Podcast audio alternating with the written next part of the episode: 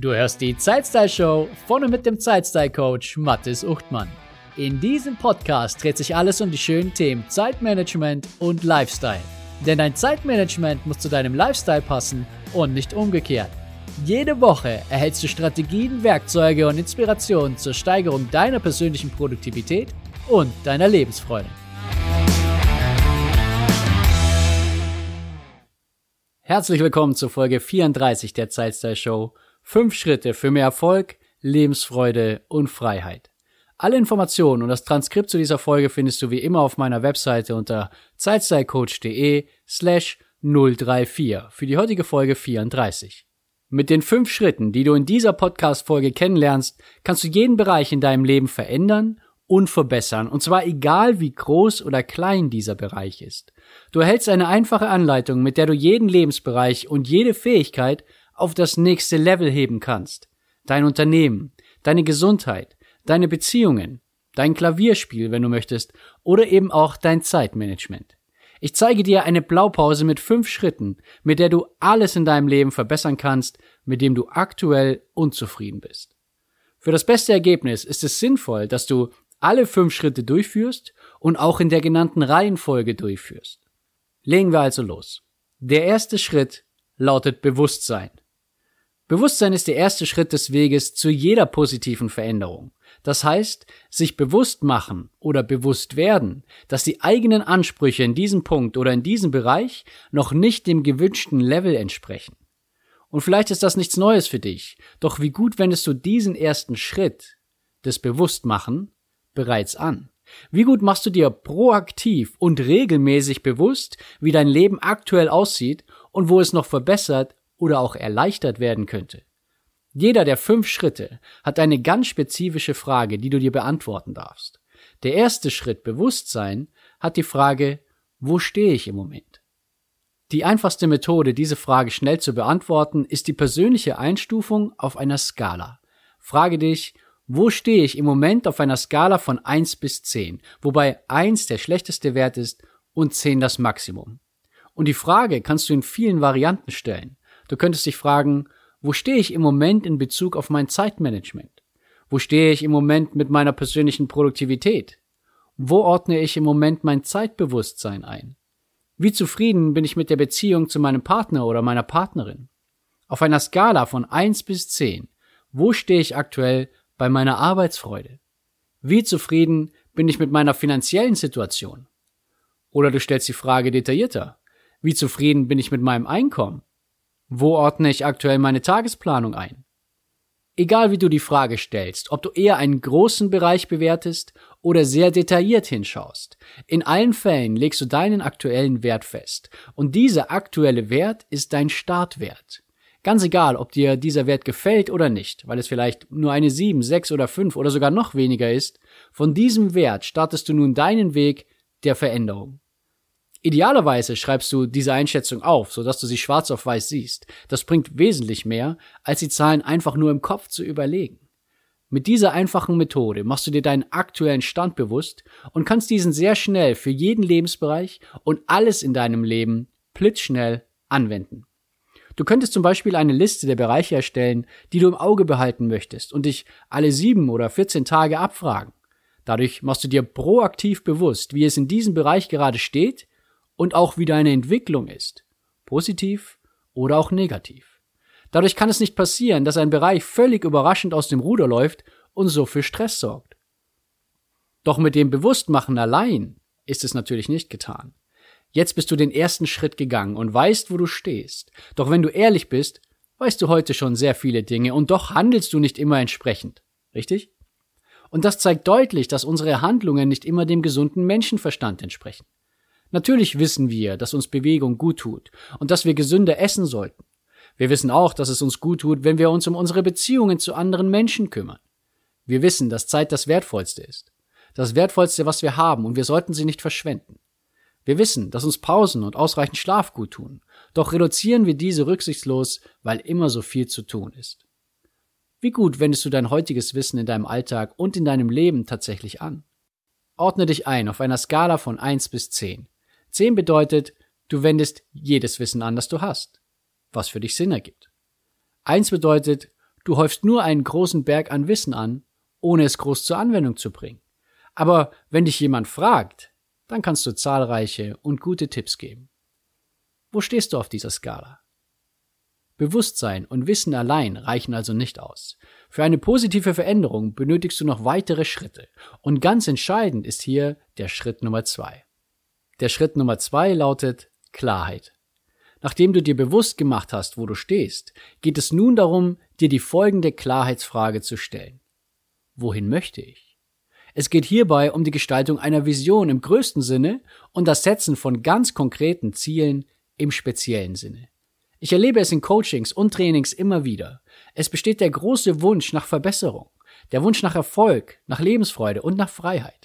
Doch was fehlt, ist die Klarheit darüber, was genau bedeutet das? Und die Klarheit darüber, wie du dorthin kommst. Hast du heute bereits ganz konkrete Ziele, die dich dabei unterstützen, das zu erreichen, was du dir wünschst vom Leben? Und sind diese Ziele so klar, dass du jeden Tag ganz genau weißt, was du zu tun hast, um diesen Zielen näher zu kommen? Wie könnte das nun konkret aussehen?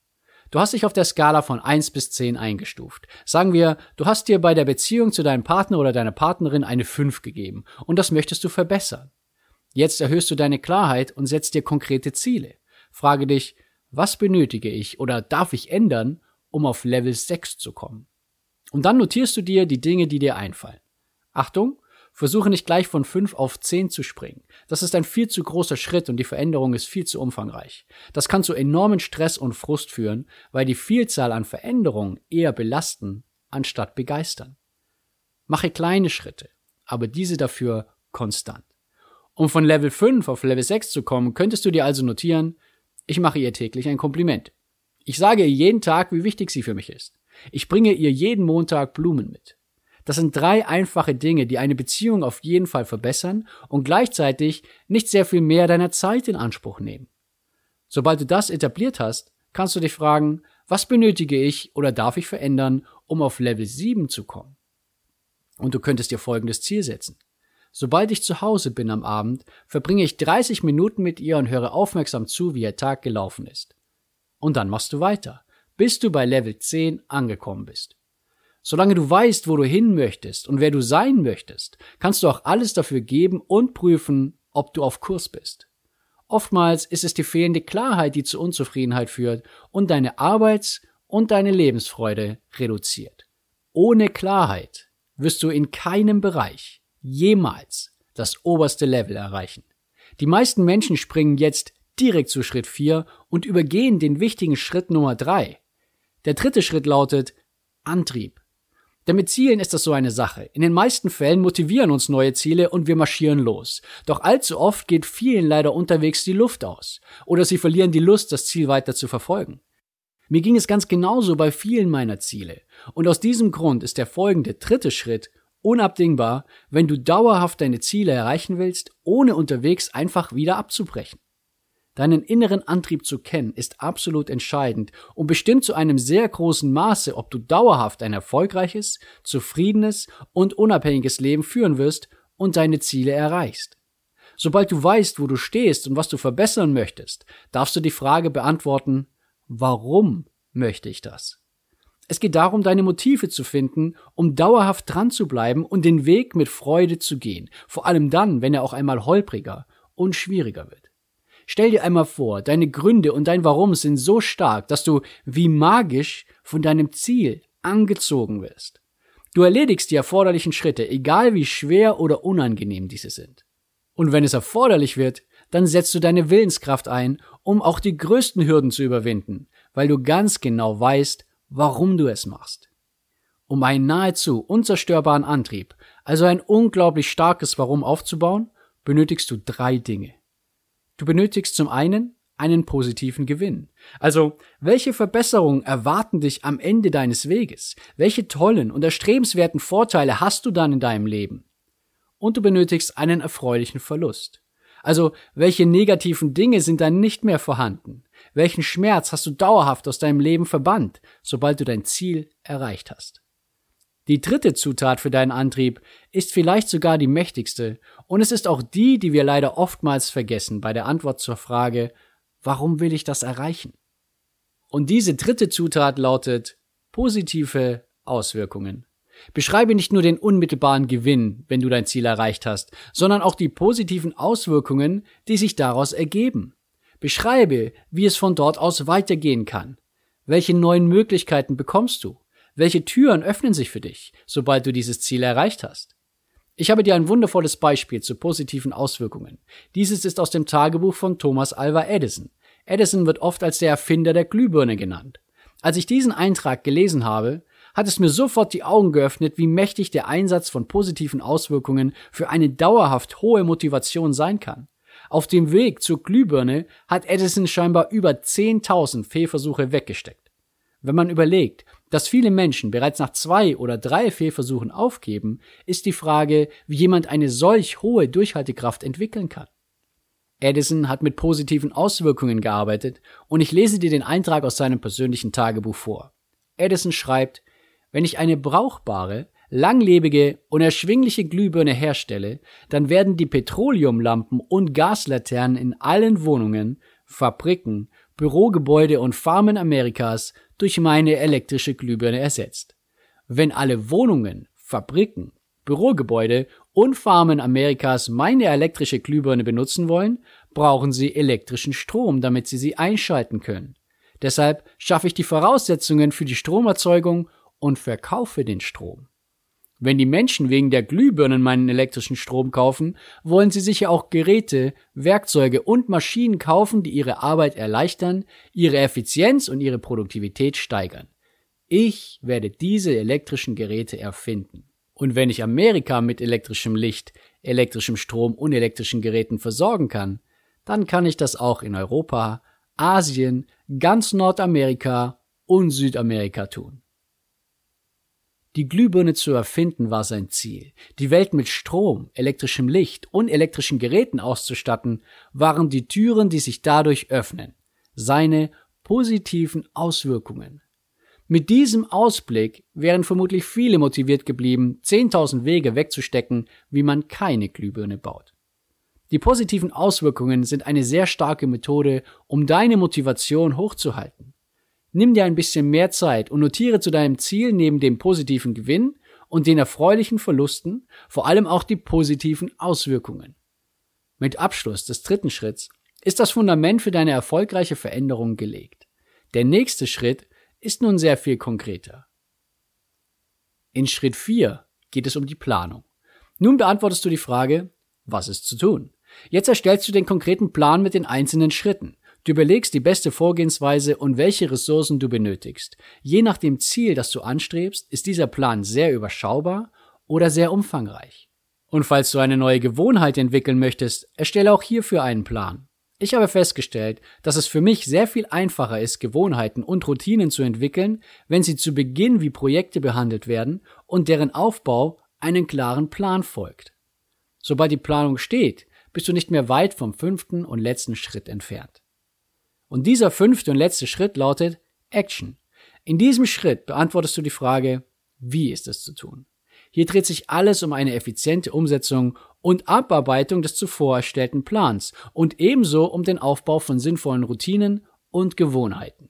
Hier geht es auch darum, die Reise zum Ziel zu genießen, die eigene Leistung wertzuschätzen und dabei viel Spaß und vor allem Freude zu haben.